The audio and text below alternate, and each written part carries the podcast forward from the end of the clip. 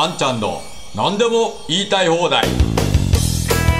皆さんこんにちは。あんちゃんこと安藤博です。本日もあんちゃんの何でも言いたい放題。ということでお話をしていきたいと思います。え今日はですねまたまた負担増というニュースが今日これ11月28日の月曜日に収録していますけれども、まあ、今日の夜配信されたされた時事通信のニュースなんですけれども、えー、介護保険ですね。介護保険制度の見直しを厚生労働省がやっているとそして28日に、えー、厚生労働省は介護保険制度の見直しをめぐり介護サービス利用料の自己負担が2割となる高齢者の対象を拡大する検討に入ったと。で、現行では所得上位20%にあたる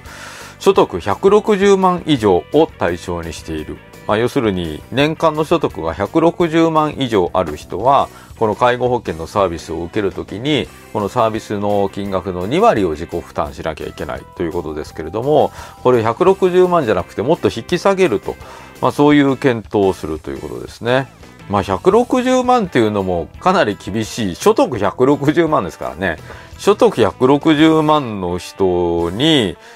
もっとこの、この、なんだろう、160万以上だから、まあ以上ったらまあ、ピンキリでしょうけれども、所得160万の人が、この介護保険の利用したら2割自己負担っていうのも結構きついと思いますけど、これをもっと引き下げるということなので、まあ相当厳しい話になってくるんじゃないかなと思いますね。で、2024年度改正に盛り込みたい考えだと。で、この介護保険制度っていうのは3年に1回見直しがあるんですね。で、3年に1回見直しがあるんですけど、まあ、これでまた高齢者の生活も苦しくなるということです。岸田内閣は本当に国民の負担増と給付減のことしかやらないですね。まあ見事に、まあね、この、僕も自民党いる時にこういう話が出てきたら反対してきて、まあかなりこれ反対する意見も自民党内でも多くてですね、で結構押し戻したりはしてたんですけれども、押し戻しても止めさせるまではいかなくって、えー、まあじゃあこんぐらいって言ってたけれども、もうちょっと小さくしようかみたいな、まあそういう話になってしまうんですよね。で、これも結局財源がもうないと。国の財源は税か保険料しかないのだと。そういう考え方にこれ固まってるんで、税と保険料をこれ以上上げられないから、じゃあ利用者の負担を増やそうかと。まあ、そういう話になってしまっているんですよね。でも財源は国債を出せばお金作れるので、えー、大丈夫ですよと。まあ、そういうメッセージを政治が出せば、年を取るのも安心という社会が実は作れるんですけども、まあ、こういうニュースがあると、もう年を取るのは不安。年を取って稼げなくなって動けなくなったらどうしよう。もう破産だと。まあそういう高齢者、まあ高齢者というかみんな高齢者になるわけで、えー、全員が高齢者になるわけですから、あ本当に年を取った時に老後に不安を抱えながら年を取っていくと。まあそういう社会になってしまったわけですね。まあかつての日本はちゃんとした年金が給付をされて、えー、そして高齢者になったらある程度貯蓄があるというのが、まあ普通の老後のモデルだったわけですけれども、まあこれからは貯蓄もないと。貯蓄もないうち上に年金は減らされると。それからこういう介護保険も自己負担がどんどん厚くなるということで、年を取るのが本当に恐ろしい。まあそういう国になってしまいました。そして今世代間の分断も起こっておりましてですね、よくコメントでもらもらうのは、高齢者に金が回ってるから若い世代に行かないんだと。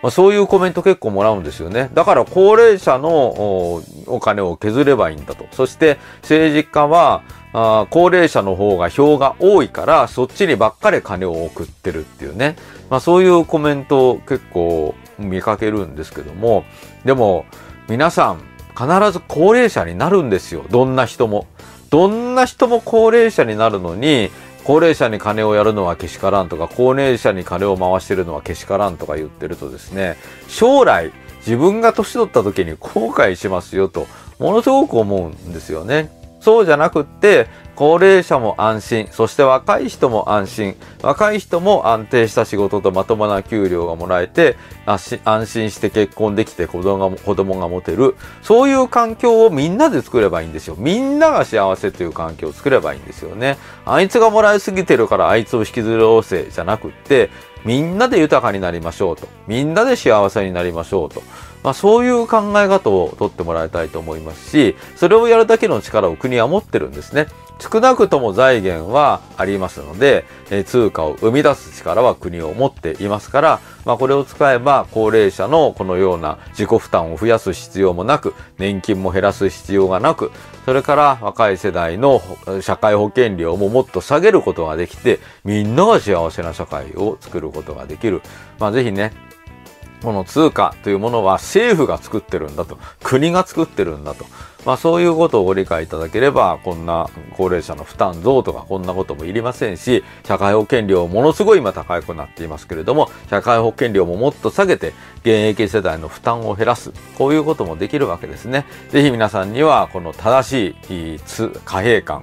を持っていただきたいと思いますし、またこの負担増かということに対しては、政府に対して怒りの声を上げていただきたいと思います。はい。ということで、本日もご覧くださいましてありがとうございました。ぜひ皆さん、チャンネル登録と高評価をよろしくお願いいたします。それでは、あんちゃんの何でも言いたい放題、また次回お会いいたしましょう。ありがとうございました。